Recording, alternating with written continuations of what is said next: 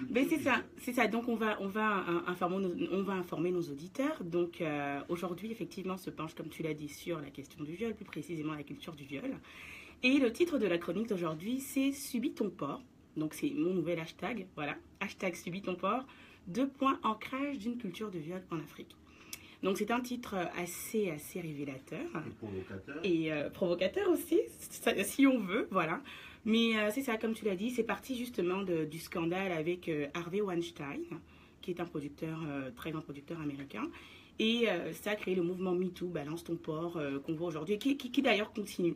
Et je me réservais, j'ai gardé mes opinions et puis ma chronique au frais, le temps de faire redescendre la pression et d'essayer de la faire en toute lucidité, comme tu disais.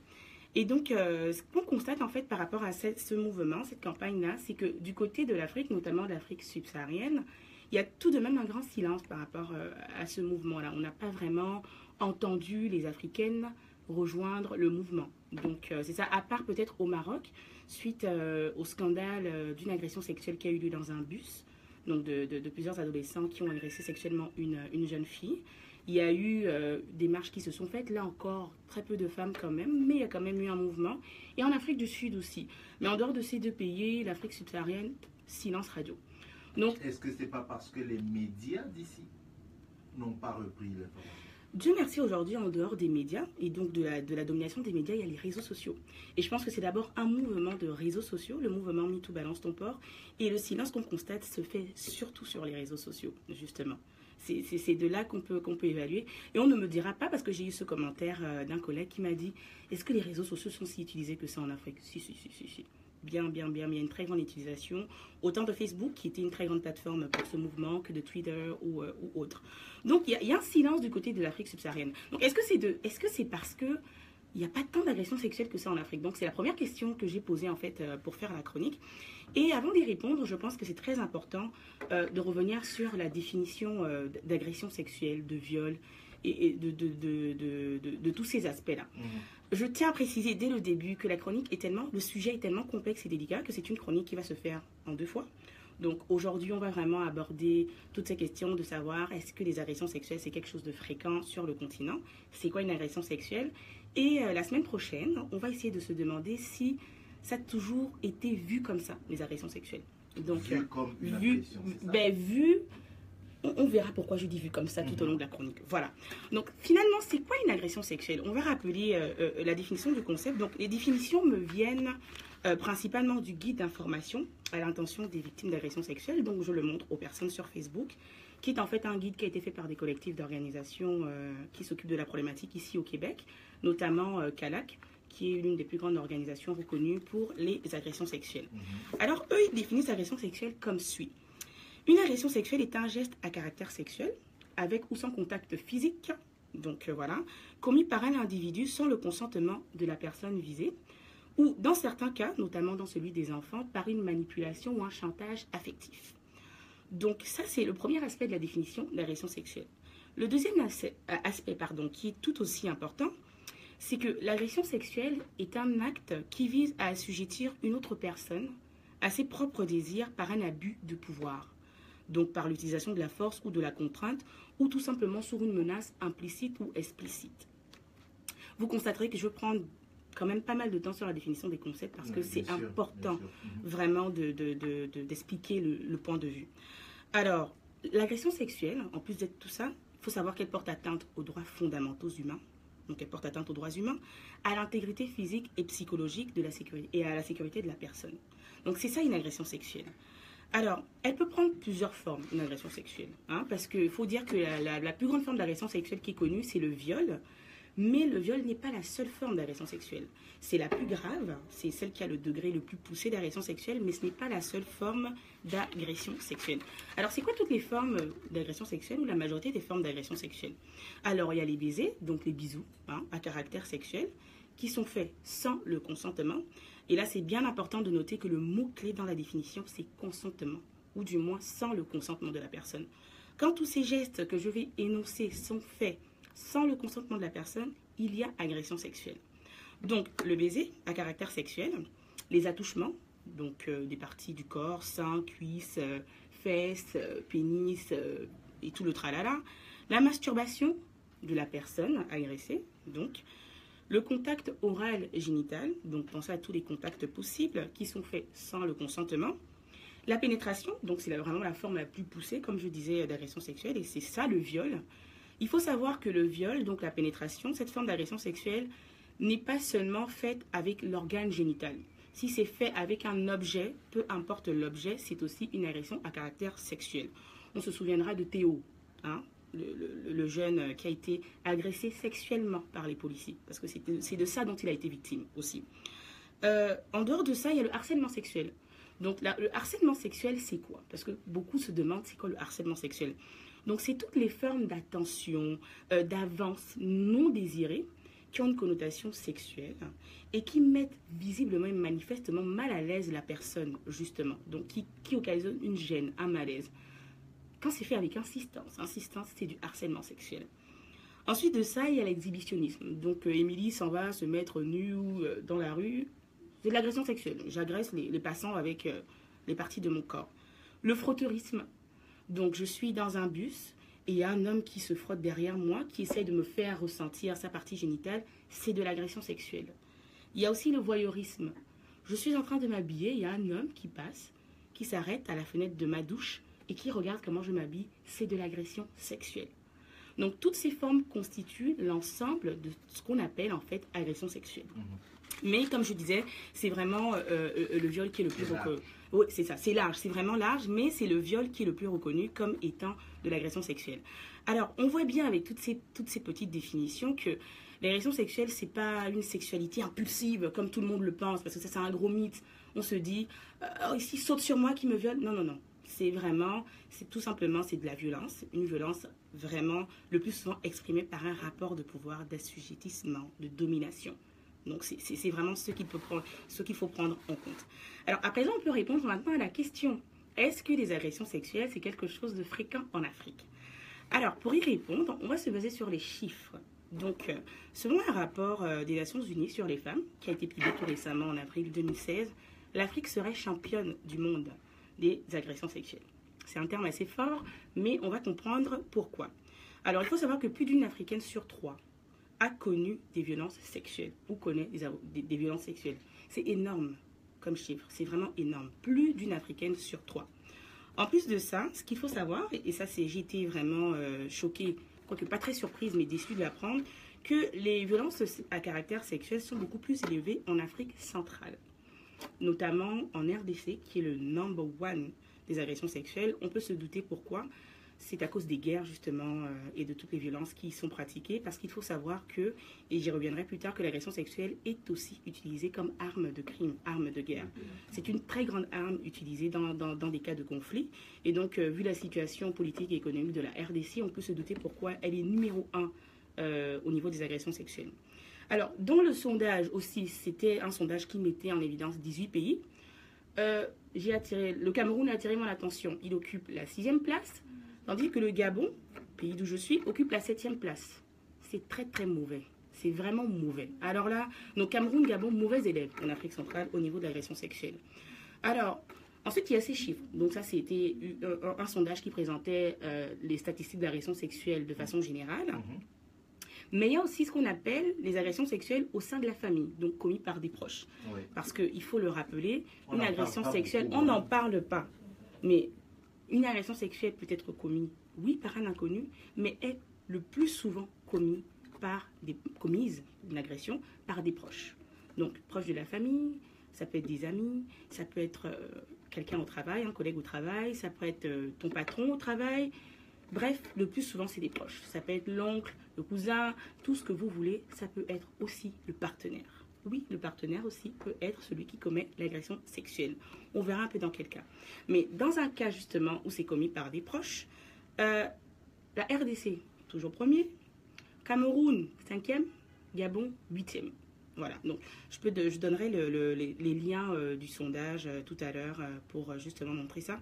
Et ça montre, et comme le sondage dit qu'effectivement, ce genre d'agression sexuelle, donc ils sont commis par des proches, c'est ça le plus gros pourcentage d'agression sexuelle. Évidemment, il faut savoir que ce sont des chiffres à prendre avec des pincettes. Pourquoi? Parce que ces chiffres sont basés sur ce qui est déclaré. Or, l'agression sexuelle fait partie du crime le moins déclaré. Donc, l'agression sexuelle est considérée comme le crime appartenant au chiffre. En fait, c'est un phénomène qui appartient au chiffre noir de la criminalité. Chiffre noir parce que justement, on ne sait pas. C'est un crime qui est tellement très peu déclaré que les chiffres qu'on a ne reflètent pas nécessairement la réalité de la situation. Donc ça voudrait dire que peut-être c'est pire. C'est ce que ça voudrait dire, tout simplement. Alors, tout ceci laisse penser qu'il y a une culture de viol très très forte en Afrique. Et là, je vois déjà culture Et- et- du viol. Culture de viol ou culture d'agression? Culture, en fait, le terme qui est répandu, c'est Oui. culture du viol. Oui.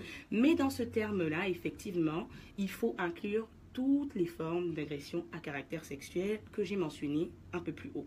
Mais le terme qui est utilisé, c'est culture du viol. Voilà. Pourquoi culture du viol? Je pense que parce que, bon, c'est le, le- la, la forme d'agression sexuelle la plus connue, Oui. c'est le viol. Et c'est la forme d'agression sexuelle la plus, la plus grave.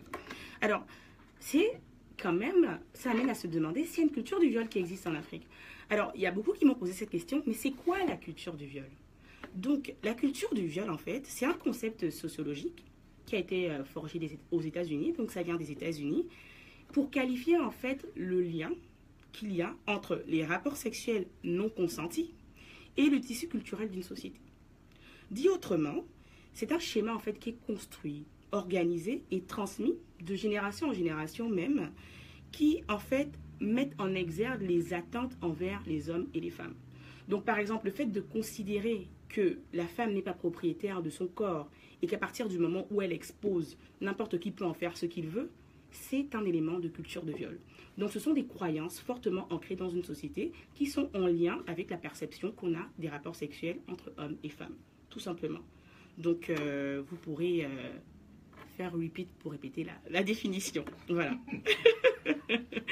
Alors, comme je le disais, au vu des chiffres euh, et de tout ce que je viens de dire, il y a quand même plusieurs éléments qui laissent penser qu'il y a cette culture de viol qui pourrait être très répandue alors euh, en Afrique.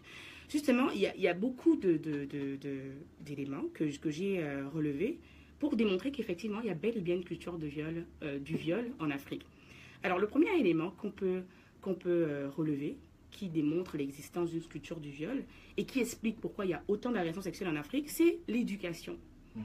Ce que j'ai à dire par rapport à l'éducation, tout simplement, c'est que dans l'éducation de la plupart des enfants, je ne dis pas que c'est comme ça dans toutes les familles, mais de façon générale, on apprend à nos filles à se protéger des risques d'agression sexuelle, on leur apprend à faire attention à leur corps, à préserver leur corps, mais on n'apprend pas aux garçons à ne pas commettre d'agression sexuelle ou à protéger le corps des filles des agressions sexuelles. C'est-à-dire qu'on ne doit pas dire à un garçon, si tu vois une fille qui a un décolleté flagrant, tu n'as pas le droit de le toucher parce que son corps lui appartient. Donc il n'y a pas cet apprentissage qui est fait. Par contre, du côté de la fille, on va lui dire attention, faut pas que tu mettes tes cuisses dehors, sinon on peut t'agresser sexuellement. Donc il y a comme cette responsabilité qui déjà dès le bas âge est mise sur la petite fille au niveau du risque de l'agression sexuelle ou pas. Parce que sache que si tu ne protèges pas tes cuisses, tu vas te faire agresser sexuellement. Mais il n'y a pas le même message du côté Dans- du garçon, dans l'autre sens. Mm. Donc tout part déjà de l'éducation. hein. On- ne dira jamais assez comment c'est la base. En plus de, le- de- de l'éducation, il faut savoir que sur le plan, le- le plan pénal, comme je disais plus haut, le crime sexuel est le moins rapporté. C'est vraiment le crime où le- les victimes vont le, se plaindre le moins possible. Là encore une fois, c'est dû à, à- à- à cette perception de, de- de l'agression sexuelle, à cette banalisation qui est faite du côté des hommes justement, qui de facto met la responsabilité sur la fille, comme je disais. Donc dans un, dans un cas d'agression sexuelle, la fille, au lieu de se dire pourquoi le garçon est venu m'attaquer, la première question c'est comment j'étais habillée, dans quelle position j'étais, dans quelles circonstances j'étais? Ah tiens, si j'avais une mini-jupe et que je me retrouvais dans un endroit avec des garçons, j'irais pas me plaindre. Parce que c'est la première question qu'on va me poser. Culturellement, elle C'est ça, culturellement, elle le se met, de facto, elle se met la responsabilité sur elle. Donc, ça, c'est sur le plan pénal. Ensuite, de, de- un autre aspect du plan pénal, le mot clé aussi qui justifie euh, qu'il y ait autant d'agressions sexuelles euh, sur le continent africain, c'est l'impunité. Tout simplement. L'impunité, pourquoi? Ce encore qui part du point de départ de l'éducation. Donc, même dans des cas où euh, des, n'importe même même dans des cas de guerre, dans un crime de guerre, même les soldats qui commettent des agressions sexuelles ne sont pas punis. Alors qui plus est dans une société où justement on considère que c'est à la fille d'être responsable vis-à-vis de ça, quand il y a agression sexuelle, il y a généralement pas de, pas de, de, de, punition, il n'y a pas de sévices qui sont faits, il n'y a, pas de conséquences. Donc ça, ça vient perpétuer en fait justement euh, ce, ce- ce phénomène-là. En plus de l'impunité, justement, je parlais de, guerre. La guerre aussi est un, est un phénomène qui explique pourquoi il y a autant euh, d'agressions sexuelles euh, sur le continent africain. Donc j'ai expliqué plus haut. Même les casques bleus agressent. Bon, voilà. Même les casques bleus hein, qui sont censés protéger agressent sexuellement. Bon, voilà. Je ne m'étendrai pas sur le sujet du peur de sortir de mon corps. Voilà. Ensuite, il y a, la banalisation du corps de la femme aussi, qui est faite. La banalisation du corps de la femme, de la sexualité, qui est de plus en plus en augmentation dans, nos sociétés, dans nos sociétés africaines, mais beaucoup plus du corps de la femme. Donc, euh, cette banalisation-là amène justement à souvent utiliser le corps de la femme à des fins de chantage. Donc, ici, j'ai un très bel exemple. Il y a le phénomène des MST au Gabon, qu'on appelle les moyennes sexuellement transmissibles. Je suis sûre que c'est pas juste au Gabon que ça existe, mais les moyennes sexuellement transmissibles. Alors, c'est quoi les moyennes sexuellement transmissibles? C'est tout simplement l'utilisation des notes, donc des notes de cours, des Mhm. notes de classe, utilisées par les enseignants comme moyen de pression pour avoir des rapports sexuels avec les jeunes filles. Ça peut, être- ça peut exister avec des jeunes garçons, mais c'est très très rare. Parce qu'encore une fois, je ne dis pas que les hommes ne sont pas victimes d'agressions sexuelles, il y en a, mais les femmes restent vraiment les victimes majoritaires. Donc généralement, c'est les professeurs à l'égard des jeunes filles. Dans l'autre sens aussi, ça existe. C'est-à-dire qu'il y a des élèves qui vont essayer de faire du chantage à des professeurs, qui vont s'offrir pour pouvoir avoir une meilleure note, mais là encore, c'est très très rare. Donc de façon générale, ce sont des enseignants qui vont faire du chantage à des jeunes filles, genre euh, couche avec moi pour que je te mette un Pour que 18. je te Si tu ne couches pas avec moi, je te mets un 18. Euh, pour illustrer ça, il y a un- le meilleur exemple, c'est moi-même. J'en ai été victime de cette pression euh, en classe de seconde. Donc, euh, à l'âge de 15 ans, mon professeur de français, monsieur Dadoté, donc mais ceux qui étaient en seconde avec moi savent, euh, à un moment donné, au deuxième trimestre, a voulu me faire cette pression-là. Donc, il a commencé à me faire des avances. Il n'en est pas arrivé jusque-là, parce que je ne l'ai pas laissé arriver jusque-là.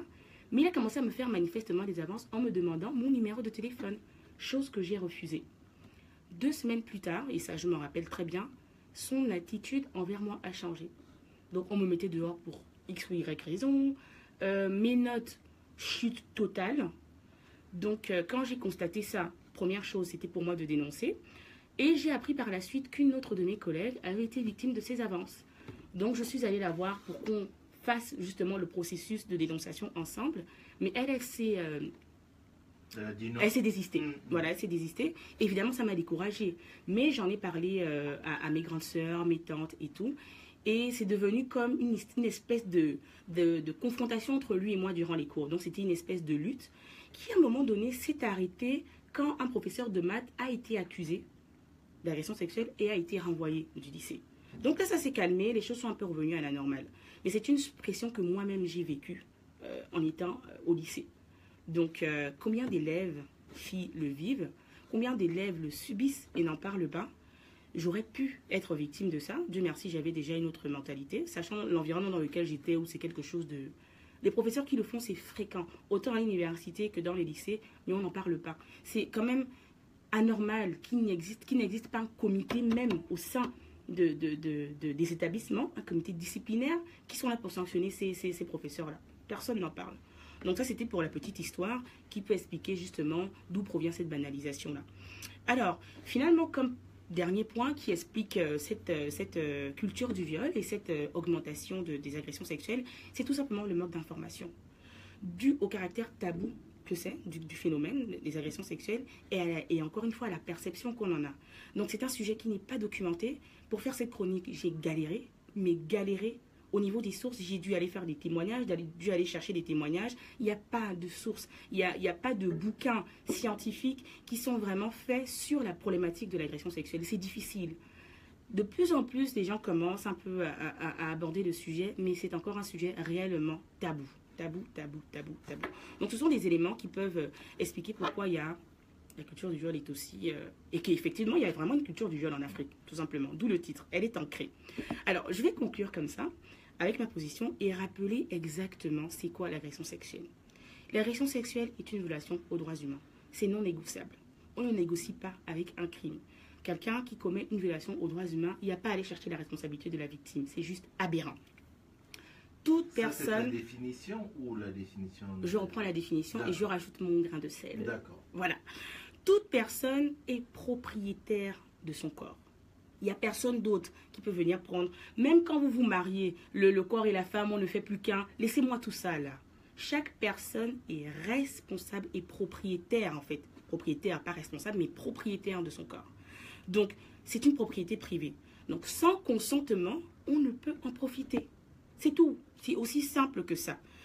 L'excuse de la tenue sexy n'est aucunement valable. Je le dis parce que j'ai fait un sondage, comme je te disais, sur, les, sur mes réseaux sociaux, autant sur Snapchat qu'Instagram, Facebook.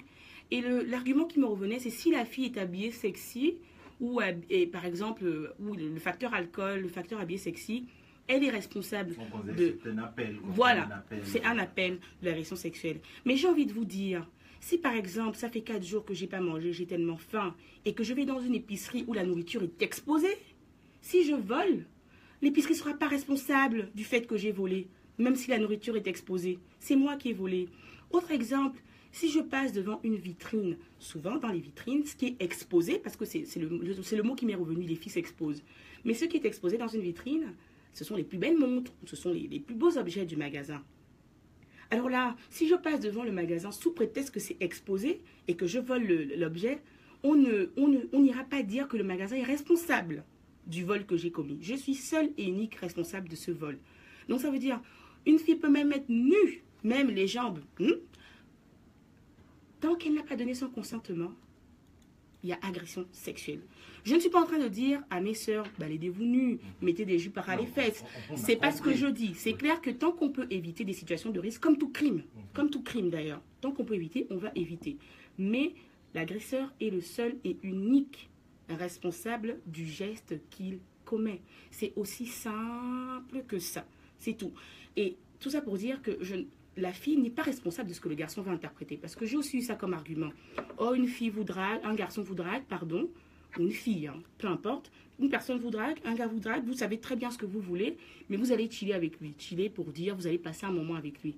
Je peux avoir envie de passer un moment avec toi, je peux avoir envie d'échanger avec toi, de passer la soirée avec toi, sans pour autant aller plus loin que ça. Tant que mon nom est clairement dit, tu dois le respecter. Je ne suis pas responsable de ce que tu interprètes. Au-delà de... Tu, franchis ça, agression sexuelle. Mhm. Donc, c'est comme je dis, le mot-clé ici est le consentement. Donc, c'est sur ça que je vais finir. Et comme je l'ai dit, la semaine prochaine, on va essayer de comprendre cet ancrage-là. Est-ce que c'est quelque chose qui a toujours existé en Afrique? Pourquoi en fait? Ça vient d'où? Quand on sait que dans mes chroniques, ce que je passe mon temps à répéter, c'est que la femme est d'abord...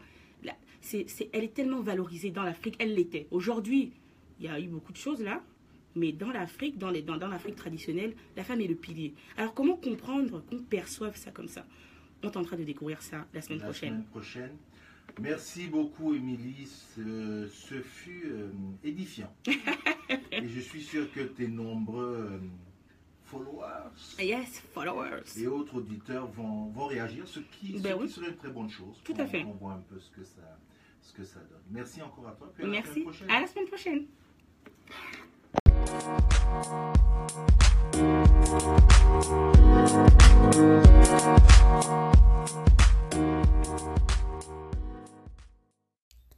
Merci d'avoir écouté Néo-Québec. Vous pouvez retrouver toutes les vidéos des chroniques sur notre page Facebook où nous diffusons nos chroniques live tous les jeudis matins.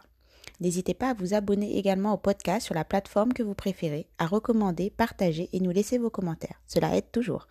Un lien est disponible dans les notes des épisodes pour nous laisser des messages audio que nous pourrons écouter et pourquoi pas partager dans un prochain épisode. Et pour conclure, on vous laisse avec une citation de Haute Lord.